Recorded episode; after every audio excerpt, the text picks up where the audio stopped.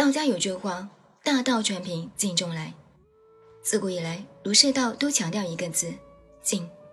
静从何来？定下心来，打坐。在东方的文化中，打坐又叫做静坐、禅修、内观、冥想，在西方叫做 meditation、静思、默祷等等。我们并不需要太介意这些冥想，无论是道家的坐忘太定，或者是佛家的坐禅入定，都是经由静坐去达到一心清净，从而现出本心本性。我们也不需要受限于某一种的静坐方式。无论是双盘、单盘、散盘，坐着还是躺着，他们的殊途同归，都是让心静下来。打坐并不一定跟宗教有关，它只不过是一种工具，一种修身养性、提升心智的方法。静坐能够使大脑进入静定的状态，把散乱的心安定下来，心境达到清静安详，气脉自然通畅。血液循环的力量加强，可以更好的净化血管中堵塞的物质，从而达到修心养生的目的。我国传统的打坐养生功法最早可以追溯到五千年前的黄帝时代，在《庄子》中记载，黄帝向广成子询问长寿之道，广成子说：“无事无听，抱神以静，行将自正，必静必清，无劳汝行。”无劳汝静，乃可长生。目无所视，耳无所闻，心无所知，如神将受行，行乃长生。这段话讲述的既是长生之道，也是静坐的真实感受。静坐在历朝历代的皇孙贵族以及知识分子当中很受推崇。我们从流传下来的古诗词中就可以找到很多关于静坐的记录。中宵入定家夫坐，女唤妻呼多不应。暮昏思寝既安眠，足软何妨便坐禅。心如潭水静无风，一坐数千溪。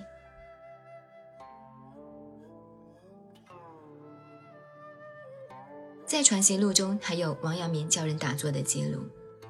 王阳明说：“昔吾居处时。”见诸身多物之解，口耳异同，无异于德，故教之静坐。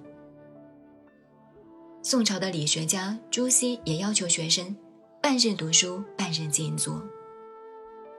静坐为什么会对学习有帮助呢？人的脑电波有四大类，我们来看下面这个图表。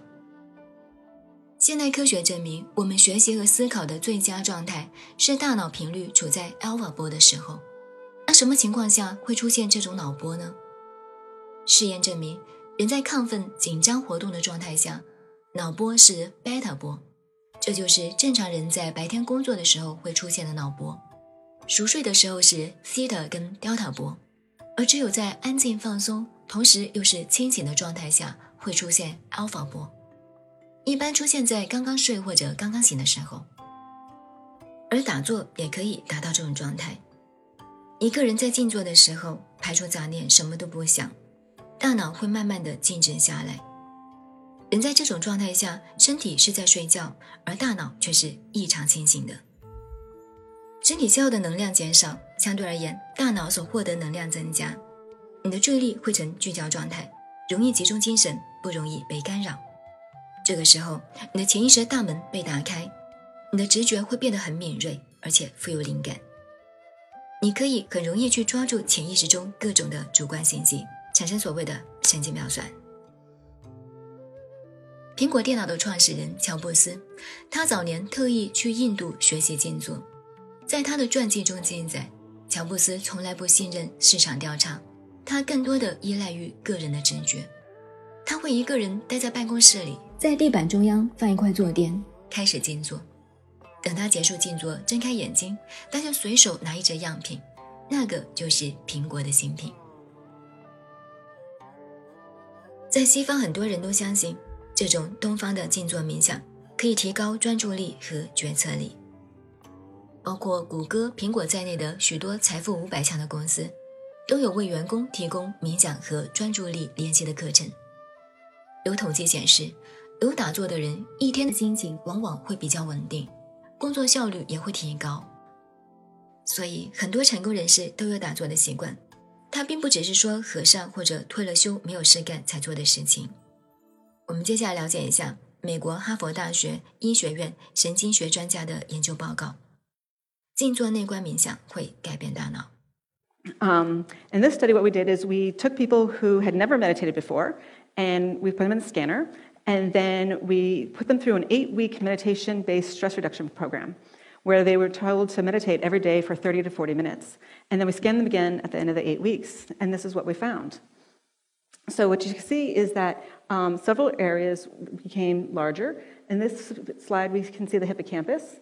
Um, and in the graph, the controls are in blue and the uh, meditation subjects are in red. And what we see is that um, the hippocampus, and this is an area that's important for learning and memory, it's also important for emotion regulation. And um, what's interesting is there's less gray matter in this region in people who have depression and PTSD. Another region we identified was the amygdala, and the amygdala is the fight or flight part of your brain. And here we actually found a decrease in gray matter. And what was interesting was that the change in gray matter was correlated with the change in stress. So the more stress reduction people reported, the smaller the amygdala became. 科学家找来一些从来没有静坐过的人，训练他们打坐。在八个星期之后，扫描他们的大脑，发现大脑改变了。海马回的灰质密度增加了。海马回是主管学习和记忆的重要部位。另外，杏仁核的灰质减少了。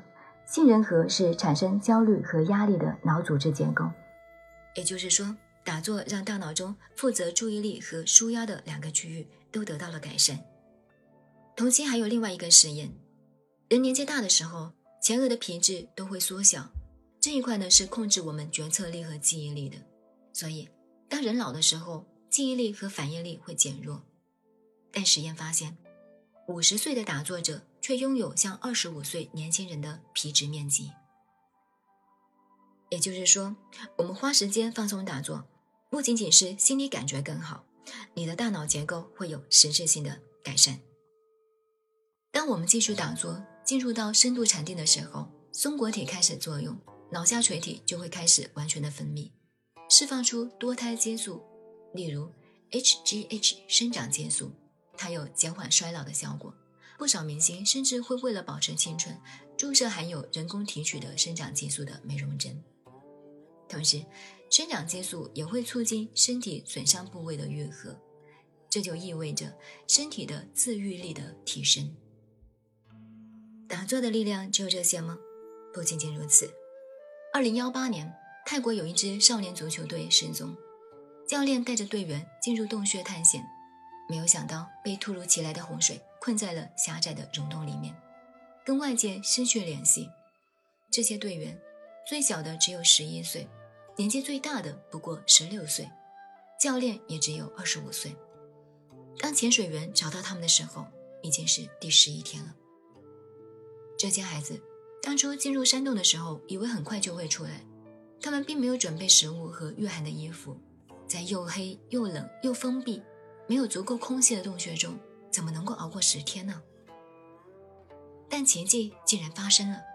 虽然很多天没有吃东西，但十三个人没有死亡，没有走散，没有慌乱，整整齐齐，全部都在。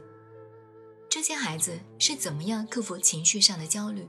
用那么少的补给去维持生存的呢？没错，就是打坐。他们的教练此前曾经做过八年的和尚，他教孩子们在黑暗冰冷的洞穴中打坐冥想。就这样，在如此恶劣的情况下，一群孩子平静地度过了十天。你说这是奇迹还是科学呢？人在打坐的时候。心率、呼吸和新陈代谢都会放慢，能够帮助身体储存能量，减少消耗，同时也让孩子能够保持沉着冷静，克服恐惧和焦虑，在身体和心态上都保持一种良好的状态。所以，打坐不仅仅是修道养生、减压、缓解焦虑、开发智慧，我们甚至可以把它看作是一种生存的技能。它在危机的时候可以救人一命。如果生存遇到危机，例如电梯受困、断电、地震等等，在没有充足食物的情况下，或者其他的一些恶劣环境，你的身体机能和心理状态就会比一般人更容易获得生存的机会。所以，你准备好跟我一起静坐了吗？下一集我会告诉你静坐的力量，天人合一。